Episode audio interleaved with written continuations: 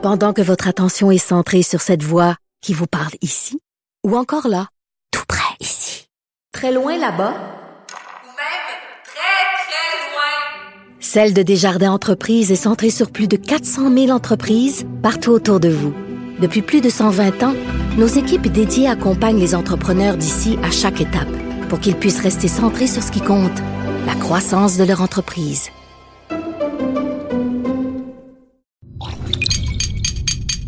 Cube Radio.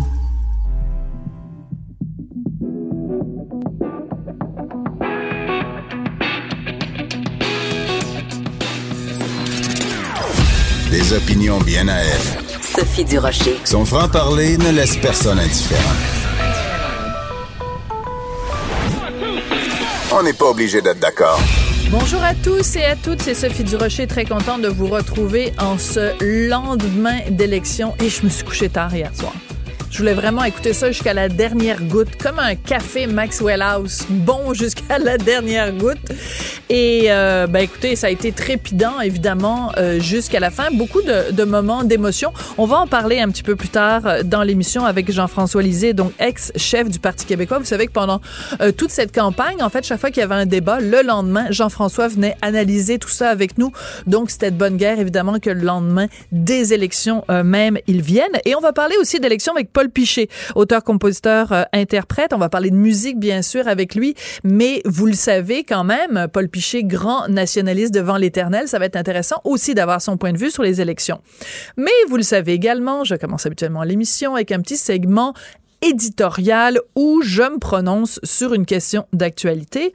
Et vous le savez, pendant toute cette campagne électorale, on a eu droit dans les journaux et dans les médias en général anglophones du Rest of Canada à des comparaisons euh, entre la loi 21 sur la laïcité et le racisme, la xénophobie, l'intolérance, la peur de l'autre, euh, l'islamophobie. Bref, euh, la loi 21 était dépeinte comme étant à peu près la pire affaire qui pouvait arriver euh, pour le beau pays du Canada. Un petit peu comme si les displays d'Égypte allaient s'abattre sur notre beau pays à cause de cette motadine de loi 21. Donc, on était habitué d'entendre ça beaucoup et à répétition pendant 40 jours dans les médias anglais. Je m'attendais pas vraiment ce matin, en ouvrant euh, le journal La Presse, à me faire traiter de xénophobe. Pas moi, personnellement. Hein, évidemment. Mais de façon générale, certains partisans de la loi 21 sont des xénophobes. Qui affirme ça? C'est Rima El Khoury dans sa chronique de ce matin qui s'intitule Le turban dans la pièce, où elle analyse la réaction épidermique de beaucoup d'électeurs face au fameux turban de Jacques Meeting, chef euh, du NPD.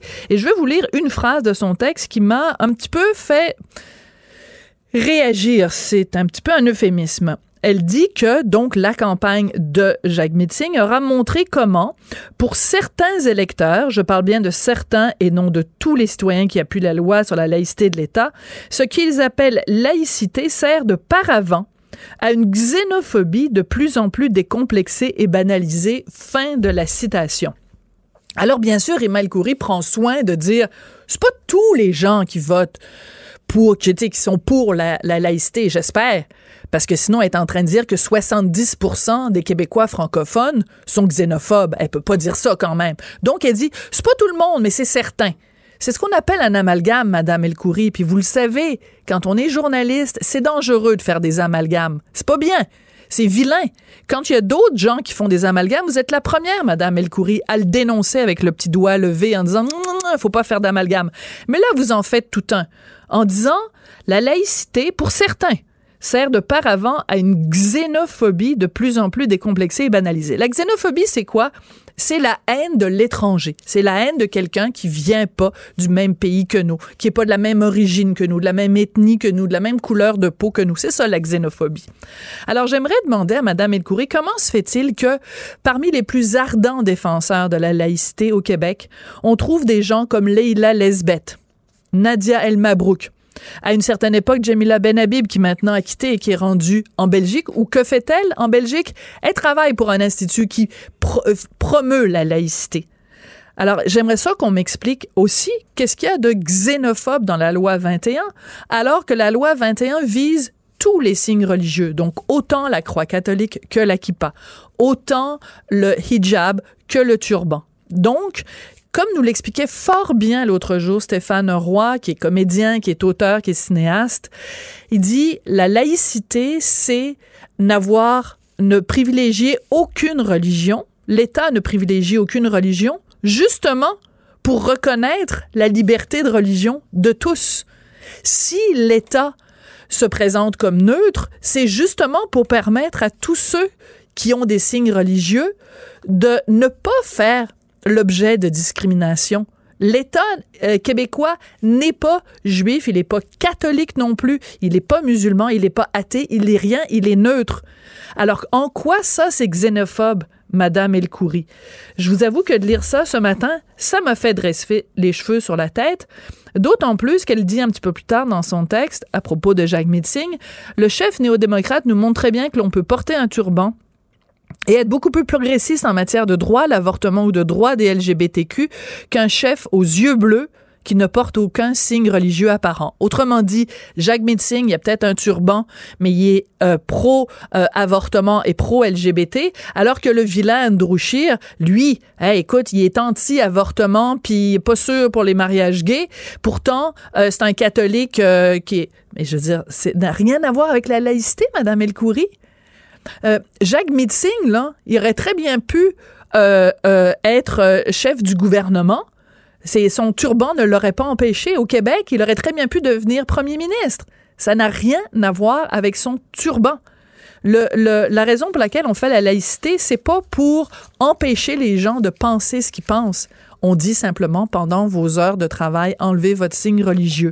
Et je refuse qu'on se fasse traiter de xénophobe quand on défend ce principe aussi simple et qui est si bien compris par des tonnes de population en Europe. Pourquoi est-ce que c'est si compliqué de l'expliquer à Madame Elcoury ici au Québec? Je sais pas.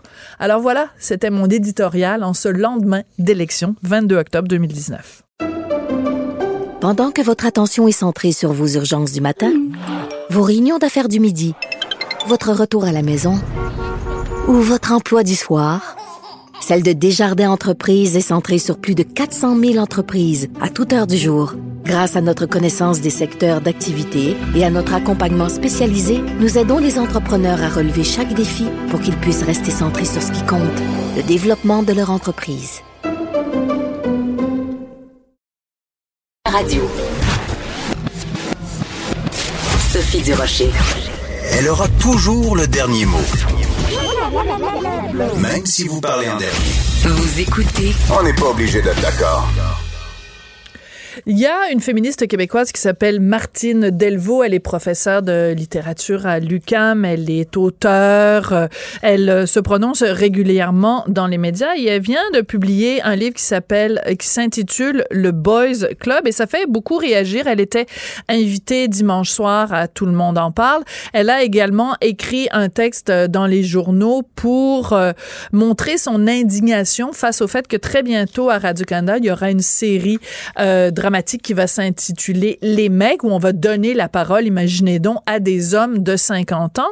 Euh, et moi, j'ai réagi donc dans le journal hier en disant, ben c'est correct, on a le droit, là, les hommes de 50 ans, de les entendre parler. Bref, euh, ce livre de Martine Delvaux, Le Boys Club, fait réagir. Il fait réagir, entre autres, Agnève Collin, qui est philosophe féministe et qui, sur le site Discernement, a écrit un texte pour se demander comment se fait-il qu'à la Fédération des femmes du Québec, qui est dirigée par euh, une femme on est euh, applaudi à cette dénonciation du Boys Club. C'est en effet un peu contradictoire. On va parler avec Annie-Ève Collin. Bonjour, Madame Collin. Comment allez-vous? Bonjour Sophie.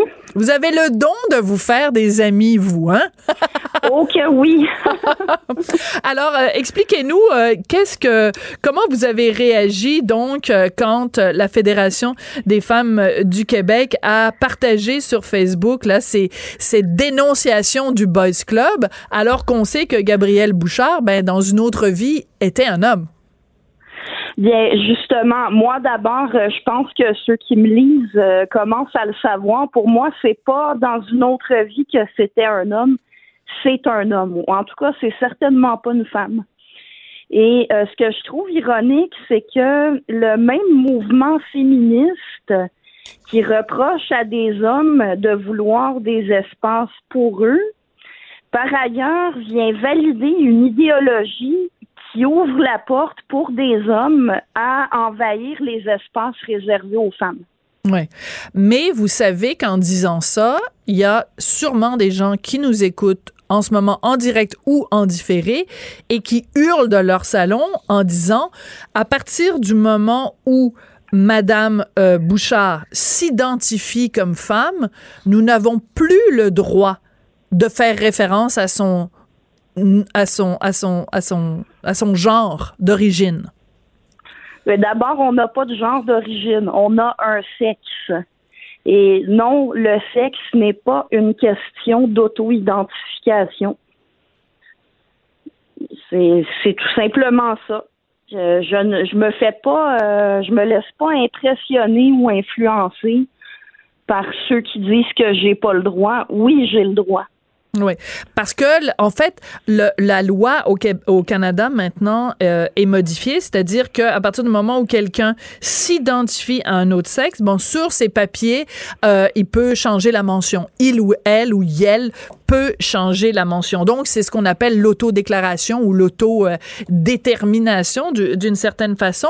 Mais en même temps, c'était vrai que c'est assez ironique et c'est un point qui est soulevé, entre autres, par les gens de, de PDF pour les droits des femmes, de dire, ben écoutez, ça pose quand même un problème parce que dans les refuges, par exemple, où on accueille euh, des femmes victimes de violences, ben qu'est-ce qu'on fait avec quelqu'un qui est transgenre, avec une femme transgenre?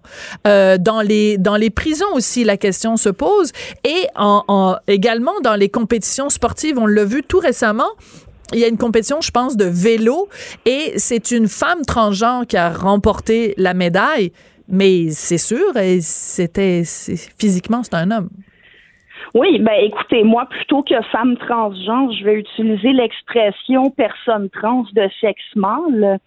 Alors, le problème des personnes trans de sexe mâle dans les refuges pour femmes, c'est que dans les faits, d'un point de vue empirique, on a vu des textes passer là-dessus. Il y a le, un refuge très important à Vancouver qui a perdu ses subventions parce qu'il a été le seul refuge à persister à dire que le refuge était réservé aux femmes, c'est-à-dire aux femelles euh, humaines. Hmm. Et euh, s'il euh, y a eu des plaintes de la part de femmes à cause de la présence de, de personnes trans de sexe mâle, ben c'est justement parce qu'il y en avait qui, euh, qui mettait les, les pensionnaires mal à l'aise. On voyait très bien que c'était des hommes. Comprenez bien que je suis pas en train de dire que tous les trans sont des imposteurs qui veulent seulement euh, aller harceler les femmes. Ce n'est pas ce que je dis. Tout ce que je dis, c'est que il faut se souvenir qu'une personne trans de sexe mâle n'est pas une femme et il faut trouver un moyen d'équilibrer les droits de ces deux groupes d'êtres humains. Oui, mais si on revient à Gabrielle Bouchard, donc elle est à la tête de la Fédération des femmes du Québec. Donc normalement, c'est un rassemblement, c'est un, un club de femmes et donc c'est un peu contradictoire parce que ce que vous dites, c'est d'un côté, les féministes dénoncent le fait que les hommes entre eux se réunissent dans un boys club et que les femmes en sont exclues et qu'il n'y a pas suffisamment justement d'endroits où les femmes euh, peuvent se rencontrer pour faire valoir leurs droits. Mais à la Fédération des femmes du Québec, c'est quelqu'un qui était un homme avant qui est à la tête de cette fédération. C'est ça la contradiction sur laquelle vous mettez le doigt. Oui, c'est très contradictoire. Puis j'ajouterais que je trouve qu'on mélange beaucoup de choses avec la notion de boys club. La série dont vous parlez vous-même. Les mecs euh, qui va être à Radio-Canada en 2020.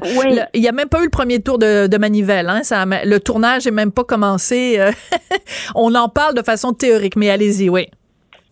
Mais d'une part, je comprends très bien que des féministes euh, dénoncent le fait qu'il y ait beaucoup plus d'hommes dans les sphères euh, de décision, mm-hmm. que ça doive changer.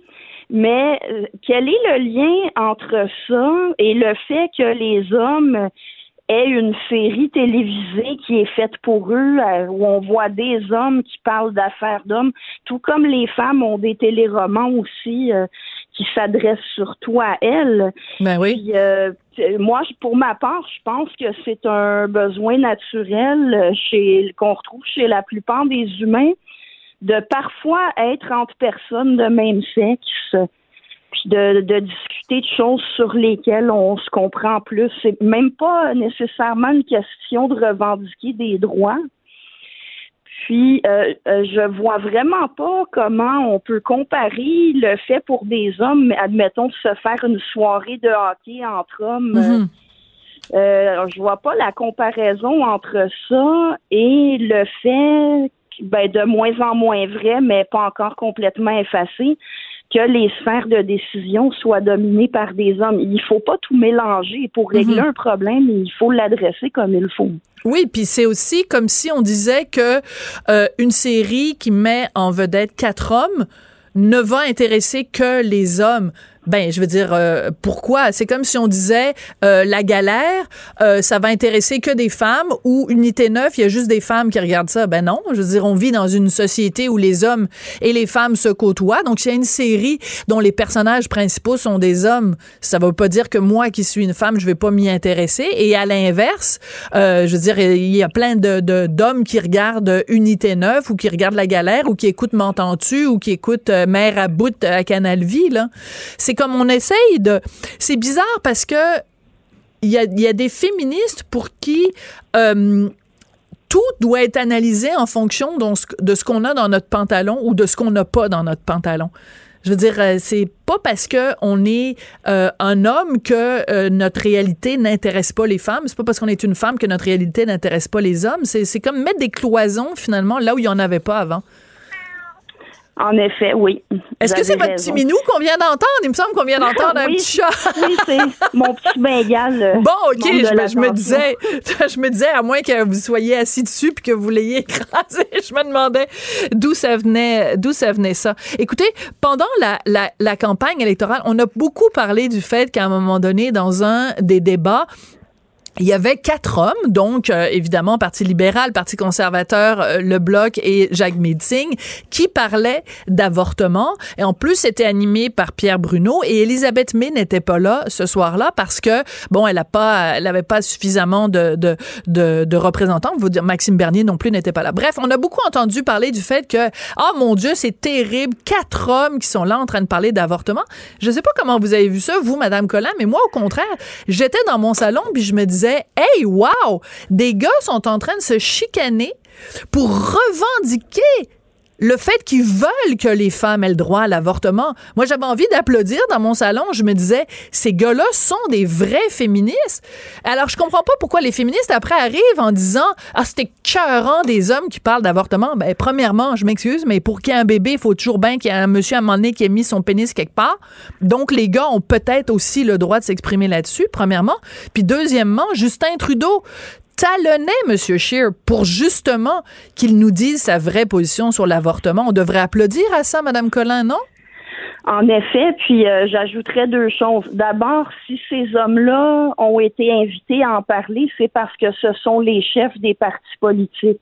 Ben oui. Je veux dire, c'est c'est pas une question qu'on voulait des hommes. Ça, il se trouve que les chefs des partis politiques sont des hommes. Si on veut que ça change, bien qu'il y ait des femmes qui, se présentent, bon, c'est- c'est une autre problématique. Et l'autre chose que j'ajouterais, moi, j'ai été beaucoup plus insultée quand j'ai vu Gabrielle Bouchard parler d'avortement en disant à peu près laisser nos corps tranquilles. Quand est-ce que Gabrielle Bouchard a pu vivre ne serait-ce que la peur d'avoir besoin de se faire avorter? C'est une excellente question que vous posez. Et quand, et quand on revient au fait que justement, dans ce cas-là, les hommes, euh, les chefs des principaux partis euh, sont dirigés par, euh, par des hommes, c'est important quand même de rappeler que au Parti conservateur, c'est quand même Rona Ambrose qui avait assuré l'intérim, donc entre Stephen Harper et euh, le choix de et le choix de de, de Andrew Scheer. Andrew Scheer. Mais si euh, Ronan Ambrose avait voulu se lancer dans la course, c'est peut-être elle qui aurait été élue chef du Parti conservateur. Et savez-vous quoi? Elle se serait retrouvée à ce débat-là. Et Rona Ambrose et je pense pas que les féministes auraient beaucoup aimé sa position sur l'avortement. J'en doute moi aussi. Alors, il faut faire attention des fois en disant ah ben là c'est effrayant, c'est des hommes qui parlent d'avortement comme si évidemment si c'était une femme, elle dirait ce que nous on veut entendre. Ben des fois on serait surpris. Fait que c'est c'est encore une fois on revient à cette idée que euh, c'est des hommes alors forcément ce qu'ils ont à dire, on veut pas on veut pas les entendre. Ben je m'excuse. Moi ça m'intéressait de, de voir euh, quelqu'un comme Jacques quelqu'un comme Justin Trudeau, quelqu'un comme Yves-François Blanchet, qui euh, défendait avec toute leur énergie le droit des femmes à l'avortement. J'étais fière de ces hommes-là, moi. Puis après tout, le principal, c'est qu'ils défendent notre droit. C'est pas qu'eux-mêmes soient ou non des femmes. Ben voilà. On s'en fout à la rigueur de ce qu'ils ont dans leurs pantalons. Ce qu'on veut, c'est qu'ils défendent les droits de la population canadienne de, de, décider librement de ce qu'ils font de leur corps. Enfin, des fois, on, regarde aller certaines féministes, pas toutes. Euh, je reviens à votre texte, euh, donc on trouve sur le site Discernement. Vous dites que la, la Fédération des femmes du Québec devrait changer leur sigle. Au lieu d'être la Fédération des femmes du Québec, FFQ, ça devrait être les faux féministes du Québec. Vous y, vous y allez fort quand même, hein, Marie-Ève, euh, ben, Collin? Ben peut-être euh, de ça c'était une petite pointe, mais de façon plus sérieuse, ça s'appelle la Fédération des femmes du Québec. Cette organisation-là a une histoire. Elle est censée représenter les femmes du Québec, le nom le dit. Et en plus, euh, ils reçoivent des, des, subventions du gouvernement. Alors, euh, moi, par exemple, disons que, que, l'organisme change son nom pour les intersectionnels du Québec, par exemple. Hmm. Ce qui est beaucoup plus sérieux que la pointe que j'ai écrite dans mon texte. Hmm. Et bon, à ce moment-là, euh, moi, je m'opposerai pas à ce que Gabriel Bouchard, qui est élu comme euh, pour représenter des gens qui l'ont choisi, et que c'est entendu que cette personne ne représente que l'assemblée des personnes qui ont voté à son élection. Mm-hmm. Là, à ce moment-là, je n'ai plus de problème avec ça. Et même, euh, bon, qu'il y ait des, du financement de la part du gouvernement du Québec. Maintenant, pour les droits des femmes du Québec, dont je fais partie aussi des subventions, ça fait un certain la première année. Oui. Alors, euh, même rendu là, euh, je continuerai de, m'opposer à cette association-là, mais je ne vais pas nier son droit d'exister. Gabriel Bouchard a le droit de défendre son point de vue, des gens ont le droit de l'appuyer, mais précisément, non seulement, euh, en fait, il ne représente, il, je, veux dire au pluriel, à la mhm. Fédération des femmes du Québec, non seulement il ne représente pas vraiment les intérêts des femmes, quant à moi, mais ni celui des Québécoises d'ailleurs. Hmm. J'ai pu remarquer qu'on fait, euh, on a beaucoup. Euh, euh, J'ai regardé sur son mur Facebook aujourd'hui, puis il y a vraiment un certain mépris qui ressort pour les Québécois qui ont voté pour le bloc. Ah ben ça, évidemment. Ben oui. Ben oui, parce que le blog, ben, de toute façon, vous avez entendu mon introduction, hein? C'est les gens qui ont voté pour le blog, puis les gens qui sont pour la laïcité. Ah, ben, laisse entendre, ici des vilains, c'est xénophobe. Alors, bon, c'est quand même assez particulier. Euh, Agnève Collin, bon, comme je le disais, vous allez sûrement euh, vous faire beaucoup d'amis avec ce texte. Donc, j'encourage les gens à aller le lire sur le site Discernement et vous allez pouvoir donc, euh, ben écoutez, l'émission s'appelle On n'est pas obligé d'être d'accord. Alors, euh, tout le monde pourra se, se prononcer à ce sujet-là. Donc, ben, à la prochaine chicane. Merci beaucoup, Agnève Collin. Merci de m'avoir invité, Sophie. Bonne journée. Merci, Agnève Collin, donc, qui est philosophe et féministe. On n'est pas obligé d'être d'accord. Joignez-vous à la discussion. Appelez ou textez. 187 Cube Radio. 1877 827 2346. Alors, Paul Piché est notre prochain invité. C'est vraiment un plaisir de l'avoir euh, au téléphone. Paul, bonjour, comment vas-tu? Mais ça va bien, toi? Oui, écoute, le 15 novembre, tu vas sortir euh, un album qui s'intitule 40 printemps. Euh, quand tu choisis tes dates là, pour euh, sortir tes albums, que tu choisisses le 15 novembre, dis-moi que ça n'est pas un hasard, Paul. C'est un hasard, tout simplement. C'est Oh! plate, ça aurait pu être ça aurait pu être drôle, mais non, c'est un, un hasard. Parce qu'il faut se rappeler que c'est donc un 15 novembre que le Parti québécois est arrivé au pouvoir. Alors, tu es en train de me dire que vraiment c'est un hasard? Complètement. Je dire, c'est pas moi qui ai décidé la date. Écoute, tu me prends complètement les culottes à terre. J'étais sûre que c'était un clin d'œil que, que tu faisais. Mais euh, écoute, ben, je suis très heureuse de savoir que finalement, j'avais élaboré une, toute une théorie du complot dans ma tête et que finalement, Ouais. c'est pas du tout ça. Alors, 40 printemps, donc, c'est en fait parce que tu as fait toute une tournée. Écoute, 75 000 personnes ont assisté à ce spectacle-là où tu faisais en fait euh, un, un bilan euh, de carrière et à chaque endroit où tu allais, tu as fait 42 représentations. Il y avait des gens différents qui venaient chanter avec toi. C'est quand même la preuve que tes chansons, premièrement, n'ont pas pris une ride et deuxièmement, que tes chansons touchent toutes les générations d'auteurs et de, et de chanteurs au Québec. Ben, c'est gentil de le dire. Et puis, euh, pour moi, ça a été une expérience magnifique, vraiment.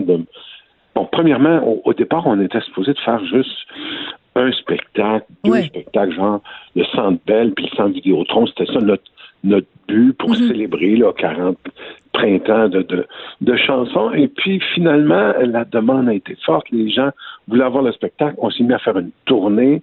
euh, dans, et, et, et ça finissait plus. On faisait partout les gens en voulaient. Et puis c'était vraiment agréable. Et moi, mon idée, c'était d'avoir justement des invités qui venaient avec moi. Je voulais que ce soit euh, non pas mes, mes chums habituels, là, euh, euh, Séguin Rivard, puis euh, je sais pas qui d'autre, mais tu sais, c'était tous ceux qui sont arrivés après moi. Ouais. C'était ça l'idée.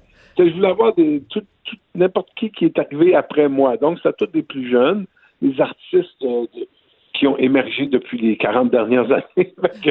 Donc, c'est ça, les artistes qui se sont retrouvés en tournée. Et à la fin de ça, on s'est dit, hey, on fait-tu un disque avec ça? Parce que on a eu l'occasion de répéter ces chansons-là, puis d'avoir le plaisir de les faire et tout ça.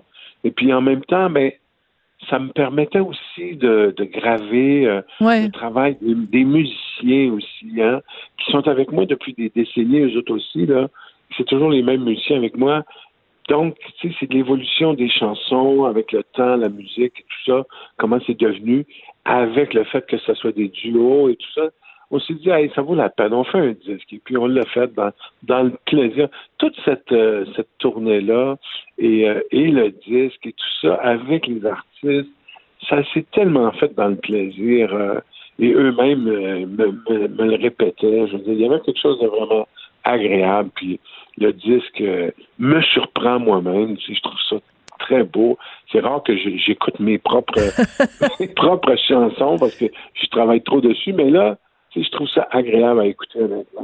Mais il est bon. Alors moi, j'ai écouté euh, l'ensemble de l'album, même s'il sort seulement le, le 15 novembre. Et écoute, j'ai eu deux coups de foudre. Euh, J'en ai eu un pour euh, Heureux d'un printemps. Alors, euh, c'est très intéressant de voir euh, cette chanson-là qui est vraiment iconique de Paul Piché et de l'entendre dans la bouche de quelqu'un d'autre. Alors, c'est Patrice Michaud. Je vais demander à Samuel de nous en faire jouer un extrait. D'un printemps qui me chauffe la couenne, triste d'avoir manqué encore un hiver. Je peux pas faire autrement, ça me fait la peine. On vit rien qu'au printemps, printemps dure pas longtemps. Aptladadam.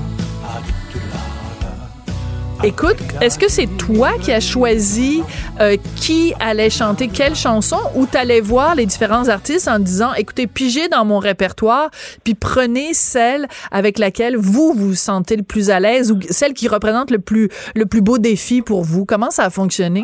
C'est vraiment c'est eux avec eux c'est eux qui choisissaient tout à fait. Euh, c'est comme ça que ça s'est passé.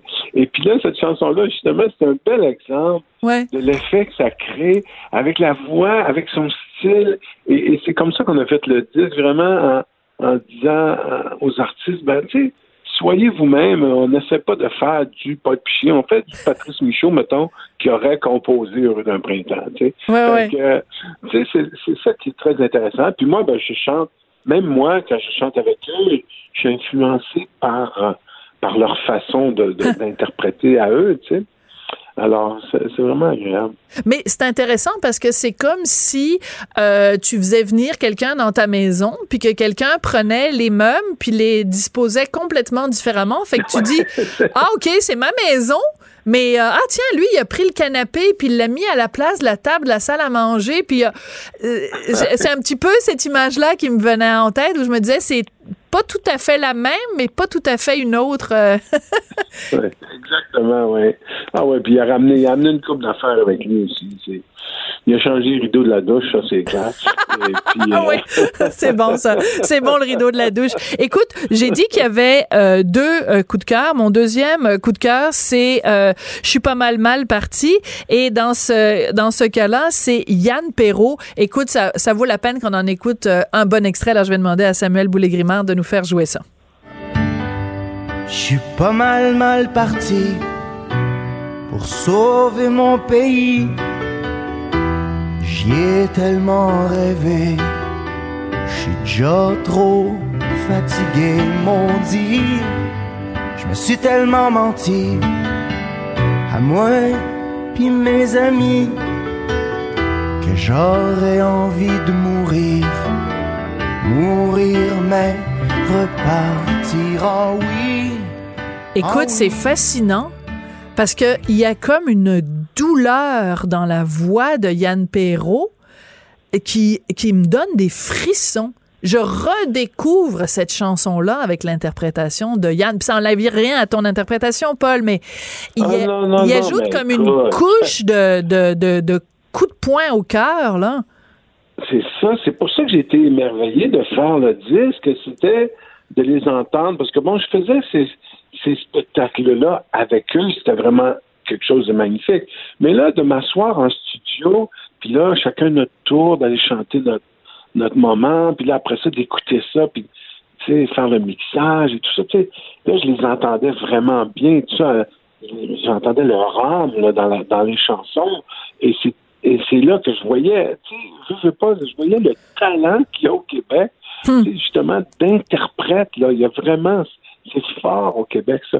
Les Québécois chantent bien, tu vois. Hmm. Et, et- et, euh, ça, ça, me, ça me touchait, évidemment, d'entendre mes chansons par ces, ces- ces artistes-là. Ça, me faisait vraiment, ça me le fait encore quand, quand tu viens mettre ça, là, en ce moment. Je- Ça fait quelque chose, j'avais- hein? j'avais- J'ai des frissons à chaque fois que j'écoute ça. Je trouve ça, je trouve ça très beau. Je trouve ça très bon ce que, ce que ça a donné, là, vraiment. Là. Alors là, je t'ai envoyé des fleurs, là, je t'envoie le pot. Paul, je suis très, très fâché contre toi. Comment ça qu'il n'y a pas l'escalier sur cet album-là? tu me déçois, ça me fait de la peine. Va falloir que je t'invite chez nous puis tu me la fasses au piano. Qu'est-ce que c'est ça, cette affaire-là? À la guitare? Paul, pourquoi l'escalier est pas là? Ben, parce que c'était pas une chanson de duo. euh, ça n'a pas donné. C'est, tu sais, c'est comme ça. Je veux dire, comme tu dis, c'est les gens. Parce que c'est pas une chanson facile non Ouais. plus à faire. Tu sais, euh, c'est une chanson peut-être euh, trop personnelle. Donc, euh, C'est peut-être une chanson qui est trop au jeu. Dans cette idée-là. Hein? C'est peut-être une chanson Non, qui est trop au jeu, donc la chanter à deux, ça marche pas. C'est pas une chanson au nous, c'est une chanson au jeu. Ouais, exactement. C'est probablement ça, malgré que je l'ai faite une fois avec Marie-Mé euh, à la Saint-Jean Ah. euh, l'été passé. Oui, c'était d'ailleurs, c'était d'ailleurs la première fois que je la faisais, ou même que je te dirais que j'acceptais de la faire en duo, parce que euh, j'ai toujours trouvé que c'était un peu euh, étrange. à faire en duo, mais ça a bien fonctionné, c'était spécial, il y avait quelque chose, mais en tout cas, disons que en ce moment, de toute façon, les artistes qui sont euh, sur ce disque-là, c'est- ceux qui ont fait la tournée avec moi, tu Mhm. comprends? Parce qu'évidemment, il y, avait, il y en a eu d'autres artistes quand on a fait, bon, euh, le centre Vidéotron, il y avait les trois accords, puis il y a eu, euh, tu sais, euh, à, à Montréal, il y avait Eric Lapointe, puis Corias, et et Safia Nolin. Bon, mais tu sais, c'est là en ce moment sur le disque, on retrouve le choix des chansons. Les, ce sont les artistes précisément qui sont par- qui ont pris la route là. Tu sais, quand D'accord. on a dit on fait une tournée, donc c'est ces artistes là qui à la fin on se dit ben écoute on fait un, on fait un disque là, Bon, avec les chansons qu'eux avaient choisies. Bon, ce que ça veut dire-. Ouais, ce que ça veut dire, c'est qu'il faut que tu en fasses un deuxième. en qu- Ouais. 15 novembre 2020, t'en sortiras mais- un autre. Alors, je continue à chanter l'escalier euh, dans mes spectacles, y compris les, les- le, le spectacle que je faisais avec eux. Là. Oui, oui. Moi, je la chantais à l'escalier tout seul. Et je pense qu'on se disait à quelque part que ça, euh, il y en a d'autres. Il n'y a pas grand-chose dans le ciel à soir. On- Ouais. Aussi, c'est des chansons un petit peu euh, spéciales. Là, tu sais, je sais pas. Ouais, elle mérite d'être chantée par Paul, euh, par Paul tout seul. Alors, je donne juste une idée des autres artistes qu'il y a. Il y a Florence K, il y a Ingrid Saint-Pierre, il y a Marie-Hélène Thibert, qui est, selon moi, une des plus belles voix du Québec, Marc Hervieux, Laurence Jalbert. Bon, il y en a plein. Euh, je veux revenir sur euh, la chanson qu'on a entendue euh, tout à l'heure. Je suis pas mal mal partie pour sauver mon pays. Euh, c'est sûr que si je te reçois le lendemain d'une élection fédérale où le Québec a envoyé quand même 32 députés du Bloc, un parti indépendantiste à Ottawa pour défendre les intérêts du Québec, c'est sûr que je veux avoir ta réaction, Paul. Alors, comment tu as, vu ça? Comment tu as vu la campagne? Puis comment tu as vu le résultat des élections hier soir? Ben écoute, euh, j'étais j'étais content. Euh, j'ai voté pour le bloc. Euh, j'étais content. J'ai j'ai bien aimé, comme tout le monde, la performance euh, de Yves-François Blanchet. Honnêtement, euh, je l'ai trouvé très bon. Euh, Je pense que l'expérience euh, des ex à, à la télé, je pense que ça lui a servi d'être obligé de formuler euh, de, ses idées et, et de les dire clairement, ça l'a beaucoup aidé. Je pense que les gens ont apprécié ça. Mhm. Et le point de vue du Bloc québécois, pour l'instant, dans la situation, euh, je pense, est parfait. Là, tu sais. et, et donc, on se retrouve dans une situation où est-ce que justement, pour moi qui, qui reste et qui demeure euh, un indépendantiste, euh, je pense que la, la situation fait en sorte que on va se retrouver encore une fois, probablement de toute façon, devant le- l'espèce de, de- d'incongruité, là, si tu veux, de la relation Canada-Québec à l'intérieur de cette confédération-là. Et, et je pense que ça va, euh, ça va aider, euh, le fait que le bloc soit élu, évidemment, ça va aider à, à rediriger les gens tranquillement vers cette idée-là qu'il faudrait peut-être être capable de décider par nous-mêmes euh, de l'avenir euh, puis de ce qui se passe au Québec. Là. Mais quand tu parles de l'incongruité, c'est l'idée de dire, ben, on veut plus de pouvoir, on veut pouvoir gérer nous-mêmes nos affaires, on veut aller de l'avant avec la loi 21, mais en même temps, on est comme on, on continue à habiter chez papa et maman, puis on veut pouvoir faire nos affaires tout seul. Mais la meilleure façon de faire les affaires tout seul, c'est d'être tout seul. C'est un petit peu toujours la contradiction qu'on a au Québec. On, on, on vote, euh, on vote un peu avec les deux côtés de notre bouche aussi, là, parce que la dernière, on a fait un référendum en 80 puis en 95, puis on a dit non. Alors, est-ce que tu penses que ça, ça va prendre combien d'années avant que les Québécois disent oui à un Ben, prochain référendum? Ben, je sais pas. On va, on va voir. euh, mais je, pense que ça peut. euh, la situation peut se présenter encore une fois assez rapidement. Ça, dans l'histoire du Québec, il y a toujours cette situation-là qui se représente, que ce soit à l'époque avec euh, Louis Riel ou avec euh, la conscription ou peu importe. Je veux dire, euh, à l'époque du lac là, c'est revenu encore. Il y a toujours cette situation-là qui se présente, qui nous met devant le fait qu'on n'est pas maître chez nous. Et, et donc, euh, euh, ça va ça, ça va se représenter et, et idéal et, et que le bloc soit élu ou pas, ça se serait représenté, on se comprend. Bien sûr. Sauf que là, en ayant le bloc, ça change la dynamique de, de- du moment où cette situation-là va revenir. C'est ça que je veux dire. Ouais. Maintenant, moi, moi, moi, je pense que c'est tout à fait normal que ça soit long, tu sais, que ça ait pris toutes ces années. Je veux dire, moi, je me souviens de la, après l'élection du Parti québécois, je veux dire, quand les gens espéraient là, que les. Moi, j'ai honnêtement, je le disais pas, mais je croyais pas beaucoup que, que ça passerait le premier référendum. là. Celui de 80, ouais. Ben non, tu sais, je dis, ça me paraissait évident parce que c'est c'est c'est pas évident là. Tu sais, je dis, si c'était si facile de libérer des peuples, euh, ça se ferait partout rapidement, mais c'est jamais le cas parce que c'est pas c'est euh, comment je te dirais, c'est pas c'est pas facile à faire, mais ça se fait et euh, et, et ça devrait se faire éventuellement. On peut espérer. En tout cas, moi, je suis plutôt optimiste, même si je suis pas le genre à penser que c'est quelque chose d'inévitable. Mais je pense qu'à un moment donné, les gens vont avoir euh, la maturité, ils vont avoir moins peur, puis ils vont dire OK, on y va. Parce que je pense qu'il y a une majorité de Québécois qui sont, qui sont pour la souveraineté. Je pense qu'il y en a pas assez pour pour, pour ne pas pour euh, pour euh, pour résister aux campagnes de peur qui se présentent là, quand c'est le temps. Mais je pense que c'est la c'est le souhait de la majorité, mais que bon, il faut être plus affirmatif, puis euh, quand ça va se passer, ben on va avoir encore des, des, des chances de le faire. On aura toujours une chance de le faire. Et euh, je pense que ça va se passer un moment donné. Et à un moment donné, quand on va se retrouver avec la situation à Ottawa où, euh, mettons, euh, les libéraux et le NPD vont euh, euh, se, se, mettre ensemble pour combattre euh, quelque chose qui viendrait du Québec, que ce soit la loi 21 ou que ce soit autre chose, ben là, peut-être que les Québécois vont se réveiller en disant, euh, avec un méchant mal de bloc, justement, en disant, ben là, Coudon est en train de se faire dire non par Ottawa. Et ça va peut-être réveiller un certain nombre de, de d'indépendantistes endormis, peut-être. C'est peut-être ça le calcul que les gens font aussi. Ouais, ben c'est ça, c'est un peu ça. C'est-à-dire que euh, même dans le cas de François Legault, qui qui se dit euh, qui se dit maintenant qui, qui, a un peu abandonné l'idée de, de, de, faire l'indépendance.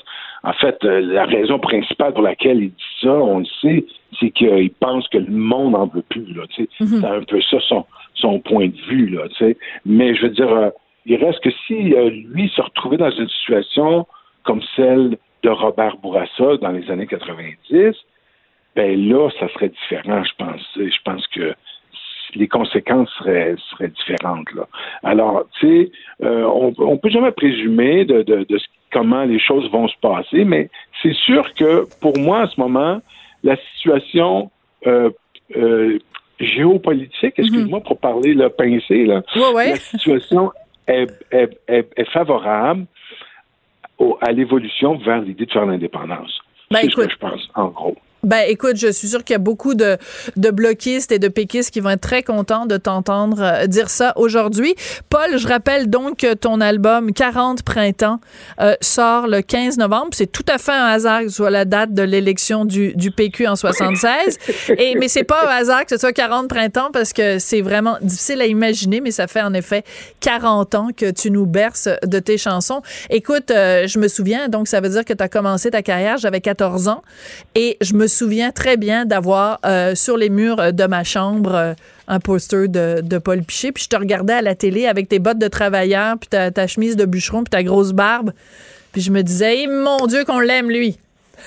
40 ans plus tard, je t'interview à la radio, qu'est-ce que tu veux? Genre, qui aurait pu croire euh, quand j'avais 14 ans que, que ça arriverait un jour? Paul, c'est toujours un plaisir de te parler. Merci beaucoup, puis à la prochaine. À la prochaine. Pendant que votre attention est centrée sur cette voix qui vous parle ici, ou encore là, tout près ici, très loin là-bas, ou même très, très loin, Celle de Desjardins Entreprises est centrée sur plus de 400 000 entreprises partout autour de vous. Depuis plus de 120 ans, nos équipes dédiées accompagnent les entrepreneurs d'ici à chaque étape pour qu'ils puissent rester centrés sur ce qui compte, la croissance de leur entreprise. On n'est pas obligé d'être d'accord. Avec Sophie Durocher. La vraie reine des arts et spectacles. Vous écoutez. On n'est pas obligé d'être d'accord. On continue d'analyser les résultats de cette élection d'hier soir. On le fait cette fois-ci avec Carl Vallée, ancien attaché de presse du premier ministre Stephen Harper et associé chez Atelier Conseiller en stratégie. Bonjour Carl, comment allez-vous?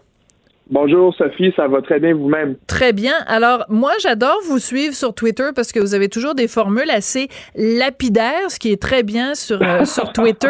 Alors je veux juste lire une des lignes que vous avez sorties euh, hier soir. Euh, J'ouvre les guillemets. Vous pensiez qu'un gouvernement libéral majoritaire était centralisateur? Attendez de voir un gouvernement libéral appuyé par le NPD. Ce sera un fédéralisme quasi prédateur et sa première victime sera la loi 21 Fin de la citation. Un fédéralisme quasi prédateur, Carl Vallée, vous y allez pas avec le dos de la mer morte, vous? Ben, Expliquez-vous. J'ai vraiment l'impression que les résultats d'hier, Sophie, c'est le pire scénario possible. Euh, sur le plan de l'économie, des finances publiques, ce sera un moment qui sera très, très dépensier, mais en particulier sur le plan du respect du fédéralisme, le fédéralisme auquel moi j'adhère, c'est-à-dire un strict respect des champs de compétences, notamment respect du Québec. Puis j'ai bien l'impression que ce futur gouvernement-là, appuyé, on pourrait même peut-être dire dopé par le NPD, va exacerber toutes les pires tendances qu'on aurait pu imaginer chez, euh, chez euh, Justin Trudeau. Euh, puis à mon avis, ça va ça va fracturer le pays davantage, ça va aliéner le Québec davantage, ça va mm. aliéner l'Ouest canadien davantage. Honnêtement, euh, j'aurais pas pu imaginer un pire scénario que celui qui est arrivé hier soir sur le plan de euh, ben, ce que je viens de vous expliquer. Donc, en fait, je, je pense que c'est c'est un dur réveil ce matin. Oui, mais en même temps, si on regarde ce que les conservateurs proposaient au Québec, euh, premièrement, bon, vous l'avez dit, évidemment, beaucoup plus ouvert. Euh, en tout cas, euh, M. Scheer était vraiment engagé là, à ne pas contester la loi 21, euh, à laisser le Québec beaucoup plus libre de contrôler ses seuils d'immigration et la déclaration d'impôt unique. Il était donc ces trois propositions qui étaient chères pourtant au cœur des Québécois. Comment expliquez-vous que en se faisant offrir ça sur un plateau d'argent, les Québécois ont choisi plutôt d'envoyer 34 députés libéraux à Ottawa? Oui, ben d'abord, euh, d'abord, Sophie, la force du Parti libéral euh, au Québec hier soir m'a beaucoup surprise. Oui. Euh, honnêtement, je ne m'attendais pas à avoir le PLC aussi élevé. Je m'attendais à avoir le Bloc québécois un tout petit peu plus élevé que mhm. ça. En fait, moi je, moi, je les avais mis à 40 députés, donc le fait qu'ils n'aient même pas la pluralité des sièges au Québec euh, va, compliquer un peu la tâche à Yves-François Blanchet. Euh, je suis d'accord avec vous pour dire que euh, les attentes étaient beaucoup plus élevées pour Andrew Scheer au Québec et que ça n'a pas fonctionné. Visiblement, il y a, eu une mauvaise communication, mauvaise connexion, peut-être sur le plan émotif également. Toutes les questions sociales, d'avortement, de mariage gay doivent absolument être évacués dans, dans, dans, le, dans le futur si ce parti-là veut espérer faire des gains au Québec. Mhm. Mais par contre, je vais vous dire que j'ai été impressionné par la résilience euh, de la base conservatrice au Québec qui a quand même maintenu 10 sièges Mhm. malgré la contre-performance. Euh, ça, ça veut dire qu'il y a des Québécois qui vont voter conservateur de façon systématique pour des raisons peut-être idéologiques euh, élection après élection, même lorsqu'ils sont dans l'opposition. Ce qui n'est pas anodin parce que ce genre de choses-là ne se passait pas au 20e siècle. Euh, les conservateurs ne remportaient des sièges que lorsqu'ils formaient le gouvernement. Mhm. Euh, donc, de voir des Québécois élus dans l'opposition, malgré une campagne qui visiblement s'est mal passée, je trouve ça quand même encourageant pour l'avenir. Oui. Donc, euh, c'est un peu un petit peu positif, un petit peu négatif. Oui. Euh, beaucoup de gens qui disent, bon, euh, évidemment, Andrew Scheer, en fait, aurait pu euh, très bien être beaucoup plus euh, à l'attaque euh, face à, euh, à Justin Trudeau, qui a quand même, écoutez, quand on fait la liste, là, bon, l'affaire du blackface, anodin ou pas, euh, deux fois quand même, il a été blâmé par la commissaire euh, à l'éthique. C'est quand même pas rien. Euh, euh, des déficits, mais absolument monumentaux. Euh, de, de- le voyage en Inde catastrophique. Je veux dire, euh, si on était sur une arène de boxe, on aurait imaginé Andrew Shear, euh, premier round, paf, il lui envoie deux, trois crochets de la droite, le gars est KO. C'est pas ça qui s'est passé. Pourquoi Andrew Shear a pas été capable de le mettre au tapis? Oui, ben, il faut noter d'abord que le Parti conservateur a reçu plus de votes que le Parti libéral. C'est difficile de se, de se Oui, comme parce que- 230 000, ouais, c'est ça. Ben c'est ça. Donc je pense que c'est bon quelque chose comme 34,5 versus 33% Corrigez-moi si j'ai tort. Mais les derniers chiffres que j'ai vus c'était environ une différence de 1,5% Mais le problème d'Andrew Scheer, c'est qu'il est incapable. Il a été incapable de convertir ça. euh, notamment en Ontario puis au Québec. Donc, ça sert à rien d'avoir 70% d'appui en Alberta. Il y a juste 34 sièges. Vous ne pouvez pas en gagner 35 euh, de plus. Euh, donc, c'est c'est malheureusement limité. Donc, il va falloir trouver une façon euh, de remporter des sièges en Ontario. C'est vraiment là que ça se passe, au Québec également. Euh, puis bon, je pense qu'il faut aussi se placer, euh, si on se souvient, Sophie, il y a deux ans, euh, moi, j'aurais jamais cru que euh, Trudeau serait réduit à une, à une minorité. Je vous aurais dit non, non, non, Justin Trudeau est là pour au moins deux mandats majoritaires faciles. Et Donc, non le seulement ça, ait- mais c'est Ouais. le gouvernement depuis les débuts de la Confédération, depuis 1867, le gouvernement élu avec la plus petite, la- la- la- le plus petit nombre de sièges, là. Ah, ça, c'est intéressant. J'étais pas au courant de ça. Ben Euh, écoutez, j'ai vu ces chiffres-là passer. Là, c'est le gouvernement de, de toute l'histoire du Canada qui a, qui a le moins de, de poids politique, disons ça comme ça. OK. OK, ben ça me ça me surprend pas beaucoup parce que c'est un c'est un mauvais gouvernement, c'est un premier ministre qui est incompétent, qui nous fait honte sur la scène mondiale, qui fait des déficits sans aucune justification. Moi, j'ai euh, Et pourtant, et pourtant, il a gagné, Carl. va- Et pourtant, il a gagné, Carl. Alors, la question se pose face à un adversaire aussi euh, démuni, enfin affaibli, disons ça comme ça, qu'Andrew Scheer n'ait pas réussi à le battre. Qu'est-ce que ça signifie pour l'avenir politique d'Andrew Scheer? Vous qui êtes justement, qui avez travaillé étroitement avec Stephen Harper, est-ce que les, les heures sont comptées de, de, de Andrew Scheer aujourd'hui? À mon avis, la réponse à votre question, c'est non. Puis je vais vous l'expliquer euh, à cause de trois raisons. Rapidement, Euh, parce qu'il nous reste une minute. Rapidement, Ouais. rapidement, il a gagné le vote populaire, il a augmenté le nombre de sièges conservateurs et vous ne changez pas de chef en parlement minoritaire parce que vous pouvez tomber en élection n'importe quand. Ouais. Donc, ça serait très difficile de justifier euh, de, de voir Andrew Scheer quitter. Donc, je pense que Andrew va être là pour un autre cycle électoral et il va d'ailleurs avoir l'opportunité de, de s'améliorer, notamment d'améliorer la qualité de son français parlé également. Oui, mais là, je, je pense pas que c'est ça qui a fait pencher la balance. Je pense pas que les Québécois euh, lui en, lui en tenaient rigueur, parce que bon, il parle ni plus mal ni mieux que Jacques Meeting, ou certainement mieux en tout cas qu'Elisabeth May. Merci beaucoup, Carl. Ça a été un plaisir euh, de vous parler. Carl. Vallée, donc euh, ancien proche de Stephen Harper, qui réagissait à ces élections. Je voudrais remercier Samuel Boulay-Grimard à la mise en onde, Hugo Veilleux à la recherche. Puis, ben, merci beaucoup, Jean-François Lisée. On devait lui parler aujourd'hui, puis là, je sais pas, il nous a oubliés. Pourtant, on est inoubliable. Ben, nous, on se retrouve demain à midi. Merci d'avoir été là. Pour écouter cette émission, rendez-vous sur cube.radio ou téléchargez notre application sur le Apple Store ou Google Play.